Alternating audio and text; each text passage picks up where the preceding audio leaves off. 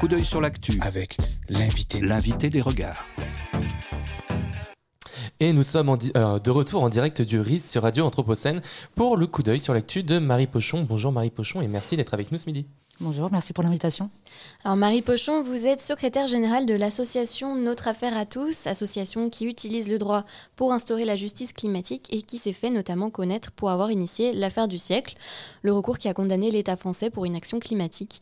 Alors vous êtes militante écologiste et vous allez nous parler notamment de mobilisation citoyenne dans une perspective de sortie de l'impuissance et de l'inaction face au changement climatique. Alors avant d'entrer dans le vif du sujet, j'aimerais revenir avec vous sur cette notion de justice climatique qui va venir alimenter nos discussions durant cette prochaine heure. Alors on comprend qu'elle implique le droit, le climat, mais qu'est-ce qu'elle sous-tend précisément en quelques mots pour qu'on comprenne bien? Alors euh, la justice climatique effectivement repose sur le fait que euh, aujourd'hui, euh, et c'est des chiffres qui circulent pas mal, hein, mais on sait que 10% des plus riches aujourd'hui contribuent à plus de 50% des émissions de gaz à effet de serre au niveau mondial. On sait aussi que les impacts du changement climatique qu'on observe déjà, et on, on, les observe aussi en France, mais en réalité un, impact principalement les pays du Sud, comme on, les appelle, et euh, même en France et même en Europe, ils vont impacter les plus vulnérables de manière générale. C'est-à-dire que ceux qui ont le moins contribué euh, au changement climatique et de manière générale à la dégradation de l'environnement vont payer le prix le plus cher euh, de cette dégradation du climat via des impacts des catastrophes climatiques, via l'augmentation des températures, via, tout ce qu'on peut voir en termes d'impact. Donc la justice climatique, elle, vise à rétablir une forme de justice là dans l'accès aux droits environnementaux, dans l'accès euh, euh, effectivement à la réparation aussi pour les personnes les, plus touchées par le, changement climatique. Mais elle vise aussi, en ce faisant, euh, à responsabiliser les pollueurs majeurs et les États qui, sont, qui peuvent être responsables de la crise climatique via leurs émissions et, à faire en sorte que les obligations qui, qui pèsent sur eux soient réellement appliquées. C'est-à-dire qu'aujourd'hui, on a des pollueurs majeurs, enfin, tout à l'heure, vous citiez Total notamment, qui sont totalement impunis euh, vis-à-vis de quelque chose qu'on peut qualifier de crime euh, en matière environnementale ou en matière climatique, puisque ça impacte des millions et des millions de vies euh, sur Terre et ça impacte des millions et des millions des, droits fondamentaux en fait des populations. Donc l'idée, c'est effectivement de rétablir la charge de la responsabilité vis-à-vis -vis des pollueurs majeurs et de protéger les droits des plus vulnérables. Alors, vous faites partie de l'association Notre Affaire à tous, dont le défi justement est de se mettre au service de la justice climatique. Euh, c'est une association qui a été constituée à l'été 2015 et qui cherche à faire reconnaître au niveau pénal international les atteintes les plus graves portées à l'environnement. D'abord, est-ce que la justice climatique, euh, par qui elle est portée en fait? C'est l'affaire de qui? Est-ce que c'est l'affaire des citoyens, des associations justement euh, alors effectivement, la justice climatique, enfin ce mouvement pour la justice climatique, c'est vraiment un mouvement mondial. Notre affaire à tous est née euh, à la suite d'un premier procès euh, qui a été porté aux Pays-Bas par l'association Urgenda et par plus de 700 citoyens néerlandais face à, l'État, euh, face aux Pays-Bas euh, pour euh, manque d'action et manque d'ambition en matière climatique, euh, et qui a permis en 2019 de condamner l'État néerlandais pour, en réparation et, pour, pour que celui-ci réduise ses émissions drastiquement de gaz à effet de serre. et donc effectivement, on a été plutôt inspiré par cette affaire néerlandaise. On était à l'été 2015, euh, la COP 21 se préfigurait euh, à Paris et euh, on pouvait que constater l'inaction climatique de l'État français. L'idée, c'était effectivement de porter avec l'ensemble des citoyens cette affaire de justice climatique. C'est pas que aux Pays-Bas, c'est pas que en France. En fait, des cas de, recours, de contentieux euh, en matière climatique existent à, peu près partout dans le monde. Hein. On a des recours en Colombie, on a des recours euh, en Inde, on a des recours en Irlande. Il y en a absolument partout dans le monde. Euh, souvent, ils sont portés par des citoyens et des associations qui vont se saisir du droit pour agir sur le climat et pour agir sur des États qui sont totalement défaillants, sur des dirigeants qui ne prennent pas en compte l'urgence climatique. Euh, et, voilà, qui vont se saisir de ce levier-là. C'est souvent, par ailleurs, euh, des jeunes qui vont se saisir cet outil-là, souvent des jeunes femmes. Et on l'a vu, hein, même Greta Thunberg, avec un certain nombre de jeunes aussi, ont, fait appel euh, devant la Commission européenne pour faire valoir leurs droits. Oui. oui pardon. Marie Pochon, c'était pour savoir si donc vous avez parlé de l'affaire qui été aux Pays-Bas, même de l'État français qui a été condamné, mais dans les faits, on ne voit pas que ça, que infléchit réellement les politiques engagées par ces gouvernements-là. Est-ce qu'il y a réellement un impact au-delà juste des tribunaux, mais réellement dans les faits, dans la politique menée? Alors il y a des impacts et on est en train de les observer aujourd'hui. En fait, chaque euh, contentieux climatique euh, construit de la jurisprudence. Et ce qu'on essaye de faire euh, à travers le monde, c'est à chaque fois qu'on gagne sur un petit recours au, niveau local. Hein, et c'est aussi ce qu'on porte avec notre affaire à tous. Par ailleurs, on accompagne plein, plein, plein de collectifs un peu partout en France pour lutter contre les grands projets inutiles imposés. À chaque fois, on construit des nouvelles euh, des nouvelles normes juridiques sur lesquelles on peut s'appuyer pour aller encore plus loin. L'affaire du siècle, c'est un bon exemple. On a gagné euh, devant le tribunal administratif, euh, ce qui aujourd'hui oblige l'État, par décision de justice, à réparer le préjudice écologique qu'il a commis entre 2015 et 2018, c'est-à-dire de rehausser ses, ambitions de réduction d'émissions de gaz à effet de serre pour 2022. Il a jusqu'au 31 décembre 2022 pour, pour rattraper en fait les surplus d'émissions illégaux qu'il a, qu'il a euh, émis euh, entre 2015 et 2018. Et ça, euh, ça va nous permettre après, s'il ne parvient pas à ces objectifs-là, de, de, condamner via une astreinte l'État et effectivement de, de déverser pas mal de millions d'euros, hein, puisque c'est ce que nous demandons en tant, que, en tant qu'association, 78 millions d'euros d'astreinte par semestre, qui pourraient être engagés pour la transition écologique. Ça, c'est notre objectif. Alors, est-ce que l'État, est-ce que les États sont sont forcés par le droit aujourd'hui euh, d'agir pour le climat Non.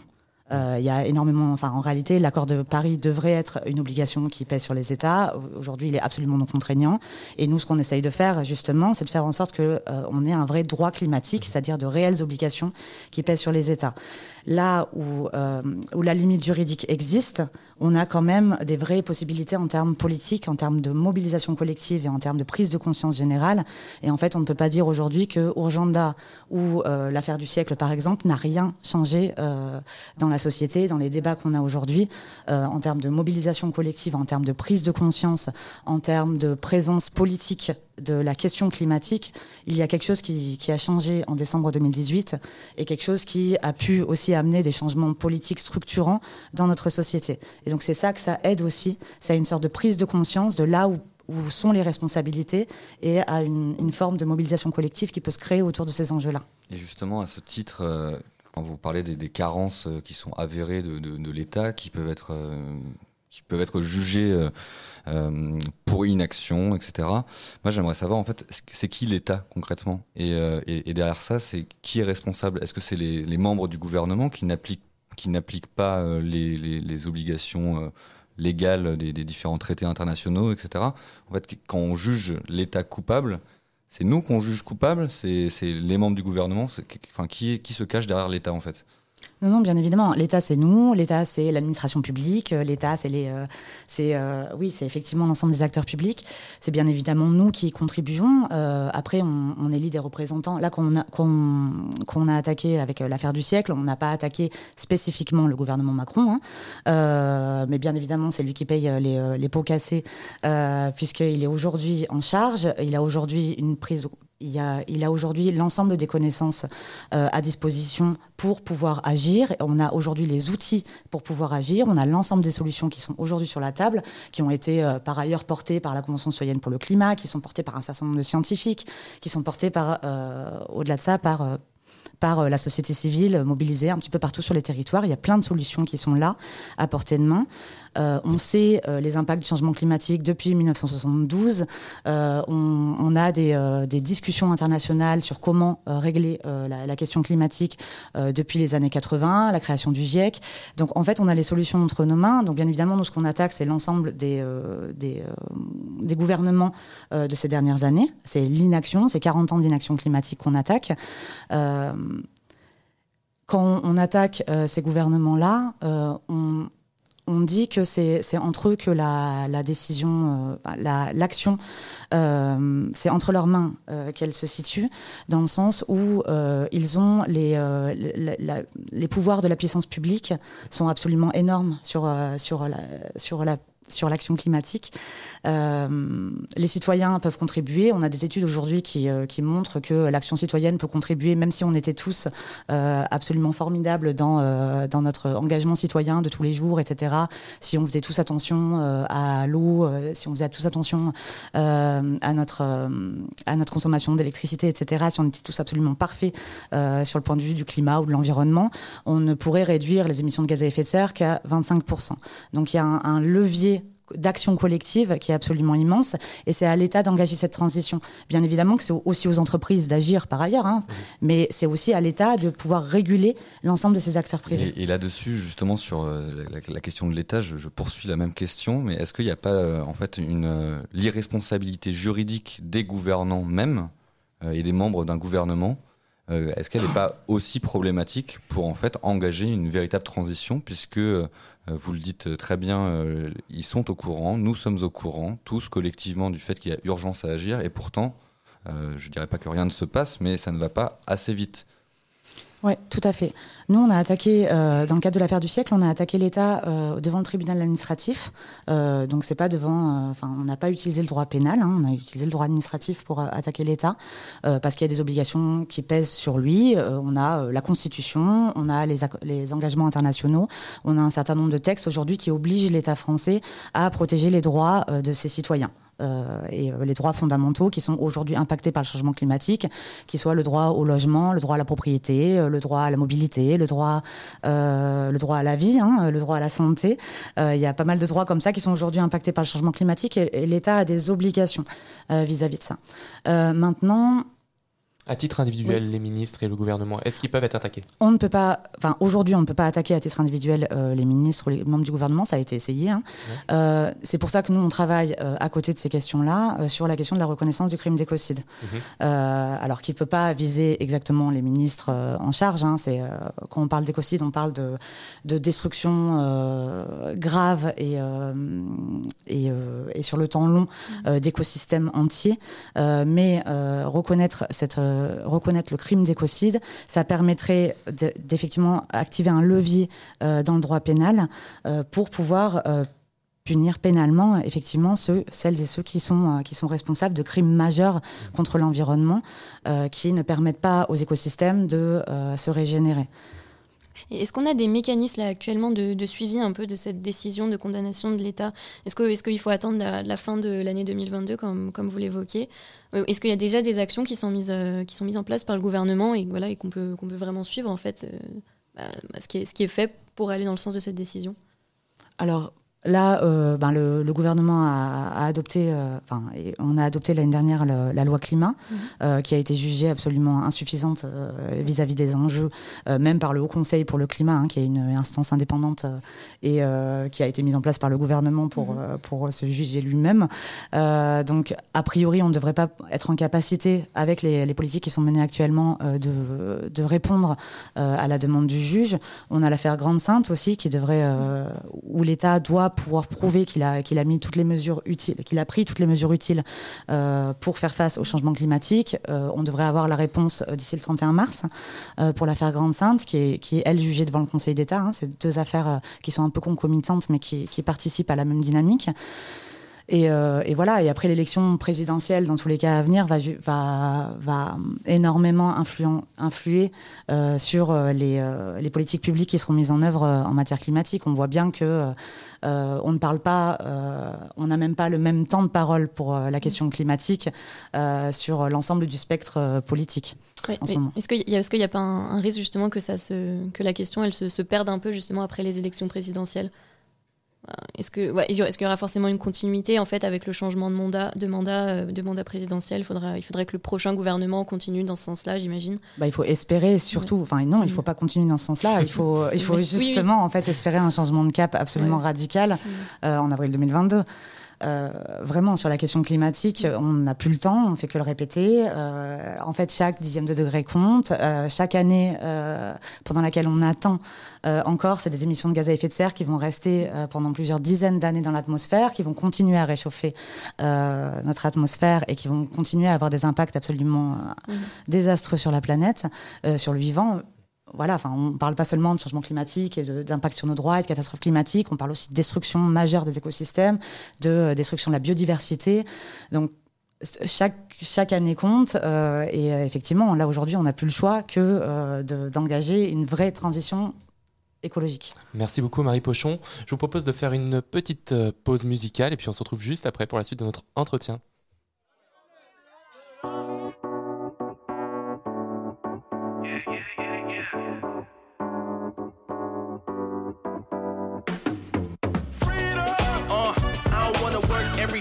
Pay bills and die. I need freedom. Feeling like a caged bird. I wanna spread my wings and fly. That freedom. Uh, so my girl pack the bags, man. We about to catch a cab, and we need freedom. Alarm going off. Yeah, it's time to wake up. I miss a day of work. They say I gotta make up. Sitting at work and I'm really trying to stay up. I wanna walk out, but I'm trying to get my cake up. Thinking to myself, man, this can't be life. Looking at my check like this can't be right. Boss looking at me like you can't be mad. I say you trying to play me like I can't do math. Man, hop in my whip and it's falling apart. Uh, baby mama tripping, it's hard when we talk. I feel like a whip if I don't follow my heart. I need a spaceship and dip and fly away with my thoughts. And land on the sun, take a trip to the moon. And all my stupid problems burn up in the fumes. But back to reality, I'm mad, I'm waiting. Miss the days when I was a kid with imagination. I want freedom. Uh, I don't wanna work every day just to pay bills and die. I need freedom. Feeling like a caged bird. I wanna spread my wings and fly. That freedom. Uh, so my girl pack the bags, man, we about to catch a cab. Man, we need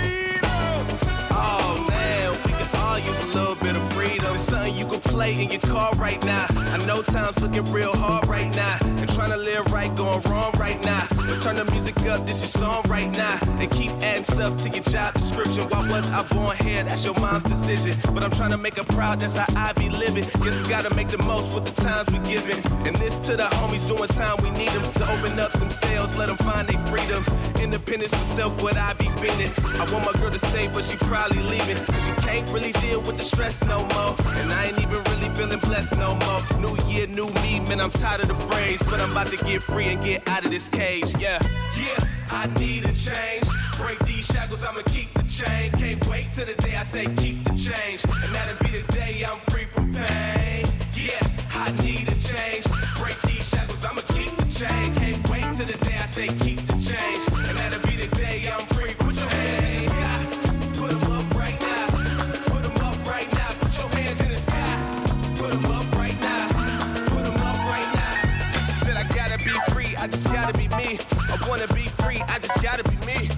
wanna be free, I just gotta be me. I want to be free. Uh, I don't wanna work every day just to pay bills and die. I need freedom. Man, feeling like a caged bird. I wanna spread my wings and fly. That freedom.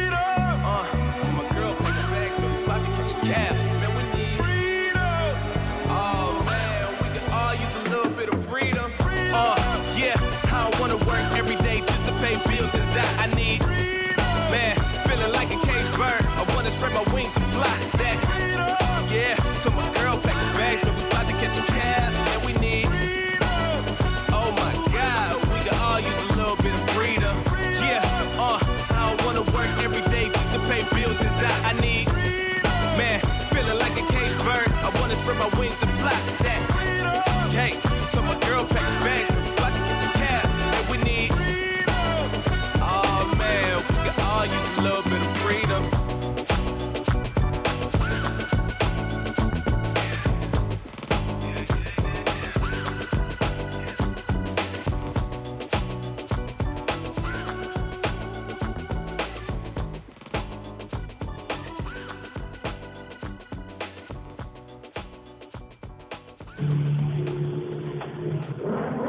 Regard sur l'actu.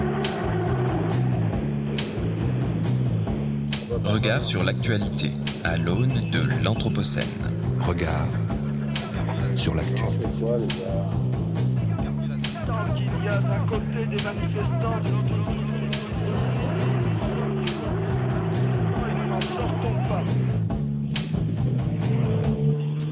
Toujours en direct du RIS sur Radio Anthropocène à l'occasion du festival à l'école de l'Anthropocène 2022 pour le coup d'œil sur l'actu de Marie Pochon. Alors Marie Pochon, je rappelle donc que vous êtes secrétaire générale de l'association Notre Affaire à tous. Euh, et je voudrais revenir sur euh, l'engouement autour de, l'affaire du siècle, qui a été portée par Notre Affaire à tous. Il y a une pétition pour soutenir l'action qui avait été signée massivement, qui a avoisiné les 2 300 000 signatures. Il y a également des personnalités publiques qui se sont exprimées en soutien. Euh, J'en cite certains, Juliette Binoche, Marion Cotillard, en passant par McFly et Carlito, ils sont partout. Alors, quelle influence ces personnalités ont pu avoir en fait sur le, sur le déroulé de cette affaire, sur cette montée en puissance? Bah, ça a été immense. Euh, en réalité, leur participation, la vidéo YouTube, je me rappelle plus parce que c'est là où, ils, apparaissaient tous, qu'on a fait avec euh, On est prêt, partager c'est sympa. Euh, ça, elle a accumulé peut-être plus de 20 millions de vues en quelques heures. Enfin, tout ça a été absolument incroyable. C'est un gros travail de mobilisation en fait qu'on a fait autour de l'affaire du siècle. On a permis, via la mobilisation de plein plein de réseaux différents, des choses que peut-être d'autres associations ou d'autres cours en tout cas n'avaient pas réussi à, à, mobiliser avant. On a réussi à rassembler l'ensemble des euh, plein plein plein d'acteurs en tout cas très différents, de plein de secteurs différents, pour porter cette pétition, pour porter ce recours en justice. C'est ce qui a c'est ce qui a permis cette mobilisation massive pendant des mois et des mois, on est allé chercher l'ensemble des réseaux, des réseaux académiques, des réseaux de journalistes. On a aussi lancé à cette occasion les, jour les journalistes d'investigation sur l'écologie et le climat, le GIEC, euh, petit euh, jeu de mots, euh, qui réunissait euh, les, euh, des, des, journalistes d'investigation, de Mediapart, de reporters, de Politis, de Bastamag. Donc on a de la revue Projet, pardon, euh, pour pouvoir enquêter sur les impacts du changement climatique sur les populations et sur les droits en France. donc on allait voir des personnes vivant dans des quartiers populaires, dans des, dans des, euh, dans des passoires énergétiques. On allait voir des agriculteurs qui aujourd'hui perdaient leur récolte. On allait voir des personnes qui euh, travaillent aujourd'hui, qui sont guides de haute montagne par exemple et qui, euh, qui galèrent un petit peu euh, pour aujourd'hui accompagner des gens en montagne puisqu'il y a plus de, il y a y a pas mal de choses qui changent en tout cas dans ces montagnes. Bref, on allait chercher l'ensemble de ces victimes-là. On est aussi allé chercher de cette communauté de youtubeurs, d'influenceurs qui étaient en train de s'organiser à l'époque. Hein, on est à l'été 2018, quelques mois avant l'affaire du siècle. Euh, et euh, on est euh, allé effectivement expliquer quels étaient les enjeux de la justice climatique à euh, McFly et Carlito, euh, à des gens comme ça. Euh, et, et à l'époque, après la démission de Nicolas Hulot, hein, puisque ça a été un petit peu le déclencheur pour pas mal de gens euh, en matière de mobilisation sur la question climatique, donc on est euh, juste après le mois d'août euh, 2018. en fait, l'ensemble de ces personnes-là étaient vraiment touchés euh, et sensibles à ces questions-là et souhaitaient aider. Tout le monde voulait faire quelque chose, on savait pas bien quoi. Euh, on s'est mis à, faire des marches assez massives un petit peu partout en France, avec plein de collectifs, plein de citoyens qui, qui jusque-là ne s'étaient jamais mobilisés sur la question climatique. On s'est mis à agir un petit peu dans tous les sens et puis ce recours en, justice euh, pour carence fautive en matière climatique est venu un peu comme une solution à toutes ces attentes-là, à tout ce besoin d'action, à toute ce, ouais, ce, cette demande en tout cas que euh, l'État aille enfin dans le sens de ce que les citoyens et citoyennes voulaient. Euh, parce qu'il y a plein de gens qui avaient déjà mis en place hein, ces changements-là du quotidien, mais aujourd'hui souhaitaient hein, une sorte d'accompagnement collectif et pas se sentir en fait euh, en contre une politique étatique qui va, qui va à l'encontre de leurs intérêts à eux. Et est-ce que justement bah, cette affaire a été l'occasion de mettre en lumière un peu ce, bah, le rôle du droit pour le grand public? Est-ce que ça a permis de, bah, créer ce sentiment d'adhésion du citoyen? Est-ce que Comment ça s'est passé Est-ce que pour vous, le fait qu'il y ait eu 2 millions de signatures, c'est représentatif de. Euh, bah voilà, on a un, le fait que les, bah, citoyens puissent, puissent adhérer, puissent aussi participer au droit en fait, à la justice, euh, justice climatique? Oui, je pense que c'est une manière de se, de se saisir d'un levier d'action auquel on ne pense pas forcément. La plupart des citoyens et des citoyennes euh, ne sont pas forcément au fait euh, de leurs droits, euh, ni des obligations qui pèsent sur leur gouvernement qui, qui pèsent, ou qui pèsent sur les multinationales. On a très peu d'éducation en fait à ces questions-là, de droits, de droits fondamentaux. L'éducation civique est quand même assez limitée en France. Donc c'est aussi la mission de notre affaire à tous, c'est de faire en sorte que ces, ces, outils du droit soient accessibles à tous. je parlais tout à, tout à l'heure de, des recours qui peuvent être portés contre les grands projets inutiles et imposés un peu partout en France. On a bien sûr entendu parler de Notre-Dame-des-Landes, mais en fait, il y a, plein, plein, plein de projets d'implantation de, de, sites Amazon, euh, de, de parkings géants, d'extension d'autoroutes. Il y a énormément de choses qui se font un petit peu partout en France, de méga fermes, euh, usines. Euh, et là, on a des citoyens un peu partout en France qui veulent se mobiliser pour protéger leur territoire, protéger des zones humides, protéger des, des écosystèmes à côté de chez eux, et qui en fait ne sont pas en capacité d'utiliser cet outil du droit. Donc nous, notre, notre, euh, notre action, c'est vraiment d'accompagner bénévolement euh, l'ensemble de ces citoyens pour se saisir de cet outil du droit et de leur faire, que chacun puisse se former à quels sont nos droits, euh, quels sont nos droits fondamentaux qui doivent être protégés et qu'on peut protéger par le droit, mais quelles sont aussi les obligations qui peuvent peser à la fois sur les acteurs publics ou les acteurs privés pour pouvoir s'en saisir. Et ça, c'est vraiment important. Aujourd'hui, c'est un vrai sujet, la justice climatique et l'accès au droit. Il y a plein de gens qui peuvent pas se permettre aussi de payer des avocats ou d'avoir des, conseils juridiques. Donc nous, vraiment, on, remplit ce, trou-là qui existe euh, pour donner ces outils-là aux citoyens. Et vous n'avez pas peur, vous avez pas peur, pardon, qu'on arrive, on entend certains discours sur un, certain pan de l'échiquier politique qui nous dirait que on est en train de débarquer dans une forme de gouvernement des juges et que euh, finalement, en fait, la prise de décision ne se fait plus par la représentation nationale, euh, mais par euh, par l'institution de la justice. Et il y a pourtant un certain homme qui a théorisé la séparation des pouvoirs. Qu'est-ce qu'on qu'est-ce qu'on pourrait en dire de ce point de vue-là? Eh ben, la, séparation des, pouvoirs est absolument fondamentale, bien évidemment. Euh, mais il faut prendre conscience que c'est un des pouvoirs que nous avons, la justice. Et c'est un pouvoir qui est fondamental. Aujourd'hui, tout ce qu'on peut constater, c'est qu'on a un pouvoir exécutif et un pouvoir législatif qui sont extrêmement liés euh, du fait d'un euh, d'un système institutionnel de la Ve République qui fait que, de manière générale, le, pouvoir législatif est plutôt aux ordres du pouvoir exécutif. Aujourd'hui, c'est très compliqué de se dire, en tant que citoyen, si on veut faire pression pour une loi ou contre une loi euh, particulière ou pour un amendement. En fait, on ne sait plus si on doit faire pression sur notre député ou en fait sur le gouvernement directement, puisque la plupart des, euh, lois sont en fait proposées par le gouvernement. Et ces deux, ces deux pouvoirs-là, hein, le pouvoir exécutif et le pouvoir législatif, ont totalement failli à prendre en compte l'urgence climatique, malgré les alertes des scientifiques, malgré les alertes des, associations, malgré les impacts réels qu'on peut observer un peu partout autour de nous du changement climatique. En fait, ces, ces pouvoirs-là ont absolument failli. Donc après, nous, en tant que citoyens, on peut se saisir des outils que nous avons à disposition. C'est bien sûr le pouvoir de la justice. Euh, c'est un outil que nous avons à notre destination, celui du droit, et c'est ce qui garantit en fait l'état de droit euh, en France et, euh, ailleurs. C'est absolument fondamental. Et au-delà du pouvoir judiciaire, bien évidemment, nous avons d'autres pouvoirs, le pouvoir médiatique, et ça, c'est absolument aussi en tant que citoyen, c'est très important de demander aussi à ce que le pouvoir médiatique se saisisse de ces enjeux environnementaux. on a un certain nombre de leviers.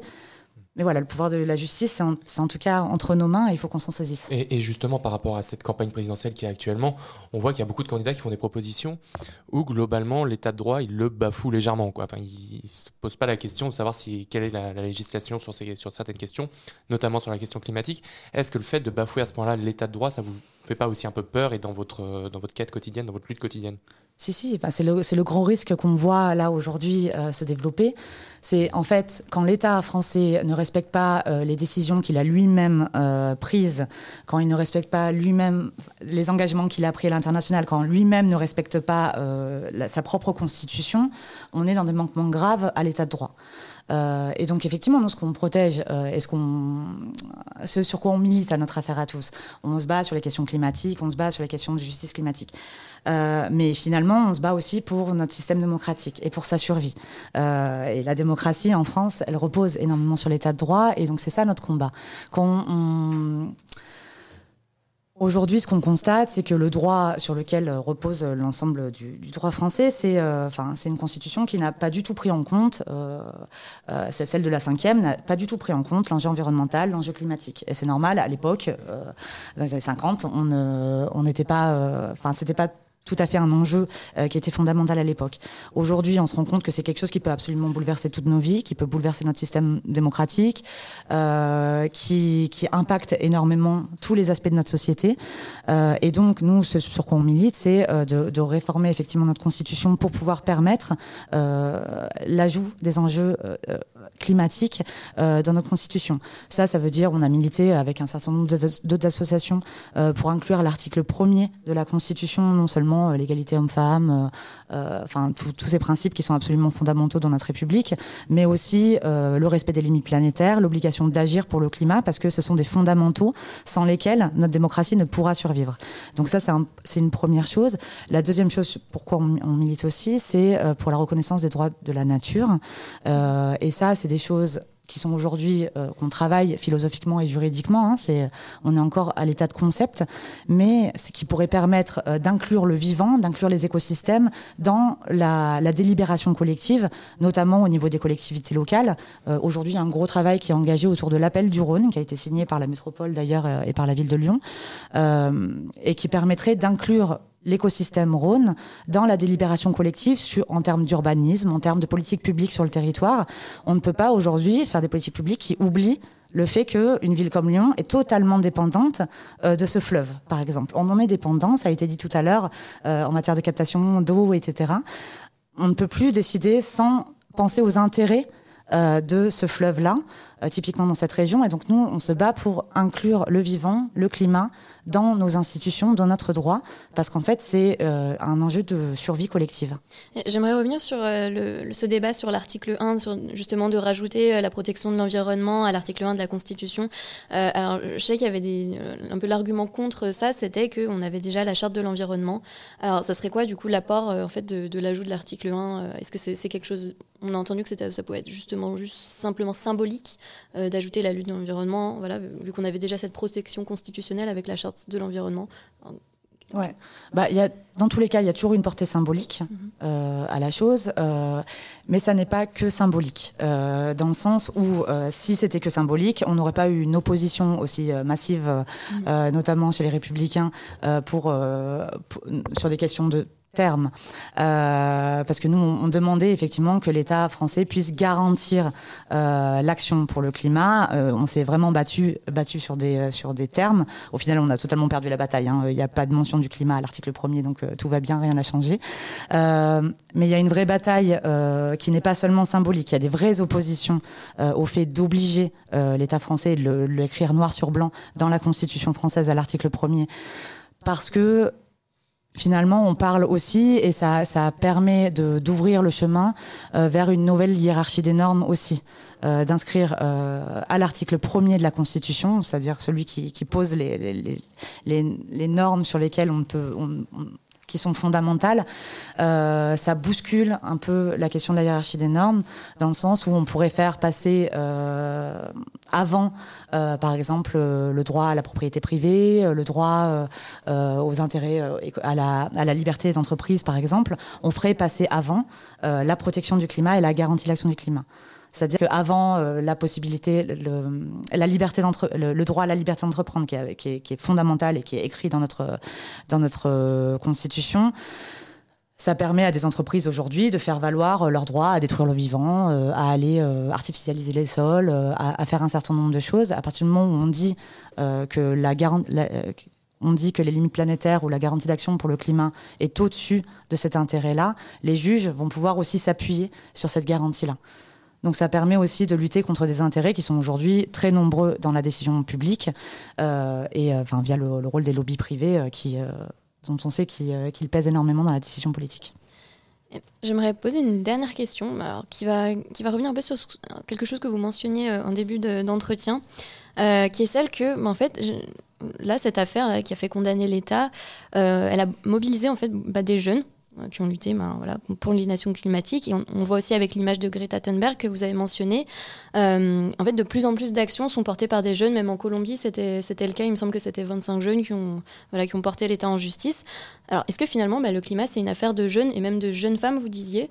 Euh, Est-ce que pour vous, c'est un, voilà, un triste, triste constat que ce soit seulement eux, nous, qui participions à, à, ce combat pour, pour la justice climatique? Oui, mais tout à l'heure, on parlait euh, des, inégalités climatiques, euh, du fait que c'est euh, les personnes les plus vulnérables, les, habitants des pays du Sud, mais aussi en France, les personnes de manière générale les plus précaires et, les, vivant dans les, pires conditions qui vont être les plus impactées par les changements climatiques. Quand on parle de, des jeunes générations, en réalité, là, l'enjeu de la justice climatique et de l'inégalité climatique, elle est juste majeure, euh, puisque c'est euh, des jeunes qui, euh, de manière générale, n'ont absolument rien demandé, n'ont absolument pas contribué à l'état du monde, et qui vont vivre dans des conditions qui vont se détériorer euh, on le sait maintenant, aujourd'hui, on sait qu'en euh, en 2050 ou en 2100, on vivra de pire en pire. Et on sait la multiplication des événements climatiques, on sait euh, le réchauffement de la planète, et ils vont devoir s'adapter à des conditions qu'ils n'ont absolument pas contribué à créer. Donc effectivement, la justice climatique à ce niveau-là, sur la question générationnelle, elle est absolument majeure. On s'est beaucoup dit ces dernières années euh, que euh, qu'on se battait pour les générations futures. Aujourd'hui, les générations futures, c'est nous, euh, ou les générations un peu plus jeunes que, moi maintenant. Je commence à vieillir, mais on va on va devoir assumer des actes dont on n'est pas responsable. Et effectivement, le droit, ça nous permet d'acter par l'écrit, de penser le temps long et d'acter la responsabilité actuelle euh, sur les, euh, pour les générations futures, de leur permettre à eux euh, d'avoir des conditions d'existence qui sont, qui sont bonnes et. Eh bien, merci beaucoup Marie Pochon. Notre entretien arrive à, à son terme. Donc, je rappelle que vous êtes secrétaire générale de l'association Notre Affaire à tous et militante écologiste. On vous souhaite le meilleur dans votre lutte pour faire respecter donc la justice climatique. Bonne journée, à bientôt sur Radio Anthropocène. Merci beaucoup, au revoir.